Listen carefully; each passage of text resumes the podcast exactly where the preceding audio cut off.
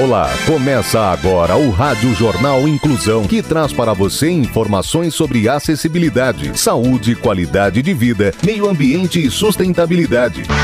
O objetivo é estimular a inclusão social e digital, divulgando matérias atualizadas sobre produtos e serviços que contribuem para a vida de pessoas com deficiência, mobilidade reduzida e da terceira idade. Jornal Inclusão.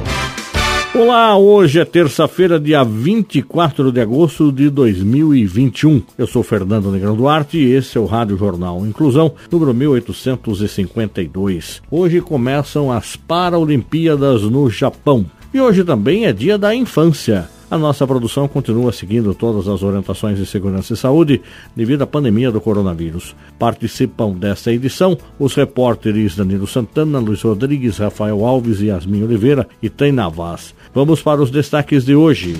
Jornal. Jornal. Inclusão Brasil. Paralimpíada.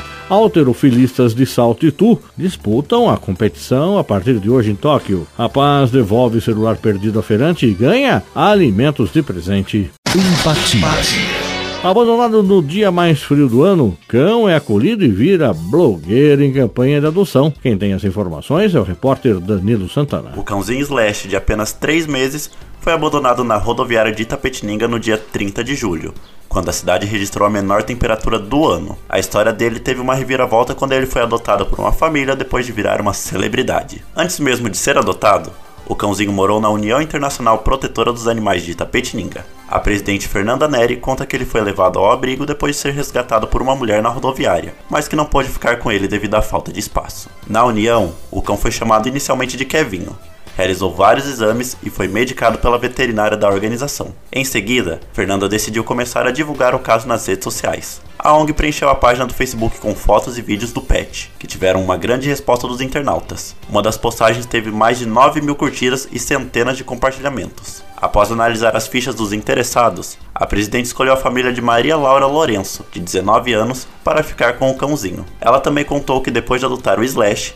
percebeu que muitas pessoas queriam acompanhar a vida dele. Por conta disso, ela criou um perfil nas redes sociais para o novo blogueirinho. Abre aspas. Muitas pessoas queriam adotar o Slash. Dessa forma, elas podem conviver com a gente. Vale lembrar que a página também tem como foco falar sobre a importância da adoção. Fecha aspas. Explica Maria Laura. Esporte. Paralimpíada. Alterofilistas de salto e tu disputam a competição em Tóquio. Repórter Rafael Alves é quem tem as informações. Os alterofilistas Bruno Carra, de Salto, e Mariana de Andréia, de Itu, serão os dois únicos representantes da região metropolitana de Sorocaba na Paralimpíada de Tóquio, que começa no dia 24 e vai até o dia 5 de setembro. Ambos têm nanismo, treinam na Associação Esportiva de Apoio ao Atleta para atletas e esportistas de Itu e região e não pararam durante a pandemia de Covid-19, que adiou o evento em um ano. Tanto Mariana quanto Bruno viajaram com a delegação brasileira depois de terem treinado por um período em São Paulo. Assim que chegaram ao aeroporto japonês, no dia 6 de agosto, precisaram ficar em isolamento porque uma pessoa que estava no avião testou positivo para a Covid-19. Por conta disso, os atletas brasileiros tiveram de seguir rígido protocolo e ficaram sem treinar por alguns dias. Abre aspas, muita gente está torcendo, muita oração e energia positiva. Essa energia faz toda a diferença. Fecha aspas, disse Mariana, que é a líder do ranking mundial na categoria que compete até 73 quilos. Bruno também não escondeu sua alegria em representar a cidade de Salto. Abre aspas, poder orgulhar o pessoal que é da cidade é algo indescritível. Tenho muito orgulho de ser saltense e eles têm orgulho de mim e me mandam muita energia positiva. Quero muito dar essa alegria para eles, para Itu, Sorocaba e toda a região. Fecha aspas, finalizou Bruno. Você está ouvindo o Jornal Inclusão Brasil. Escola Inclusiva. Educação inclusiva é para todos, porque todos somos diferentes e você também é responsável. Incluir é muito mais que ter acesso à escola. Melhor idade. Em asilo, Horta vira terapia para idosos durante a pandemia. Repórter Luiz Rodrigues tem os detalhes. Plantar e colher o próprio alimento, além de muito gratificante, pode ser uma verdadeira terapia.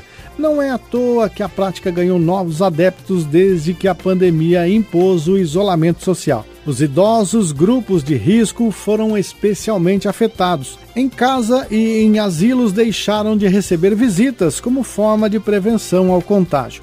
Em Rio Claro, interior de São Paulo, o Asilo São Vicente de Paulo decidiu apostar no cultivo de hortas para elevar o bem-estar dos moradores.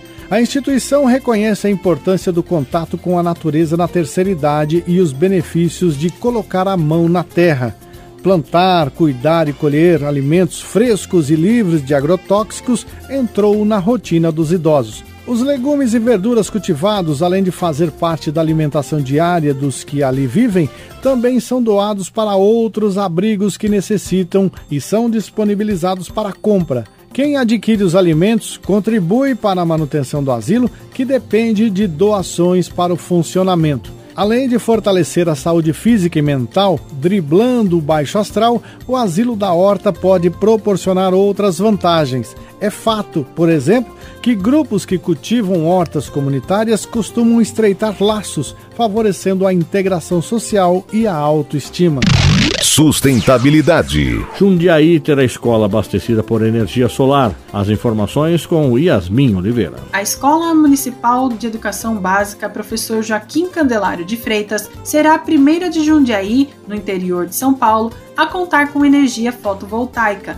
Com investimento de 12 milhões de reais, a unidade está em fase de construção. No prédio, já foram instaladas 171 placas solares que vão alimentar a microestação geradora de energia fotovoltaica e gerar 72,36 kW de energia elétrica. O projeto da nova escola foi estruturado com base nos pedidos e solicitações dos próprios professores e alunos, por meio da escutativa com o conselho de alunos da escola, que foi responsável por comunicar o desejo de todos. A escola Joaquim Candelário de Freitas terá 4,7 mil metros quadrados que vão abrigar uma nova escola com três pavimentos, laboratórios, anfiteatro, biblioteca, 20 salas de aula, quadra coberta, além de todo um sistema de dispositivos sustentáveis para reuso de água e uso de energia solar. Empatia. Rapaz devolve celular perdido a feirante e ganha alimentos de presente. A repórter Taina Vaz tem os detalhes.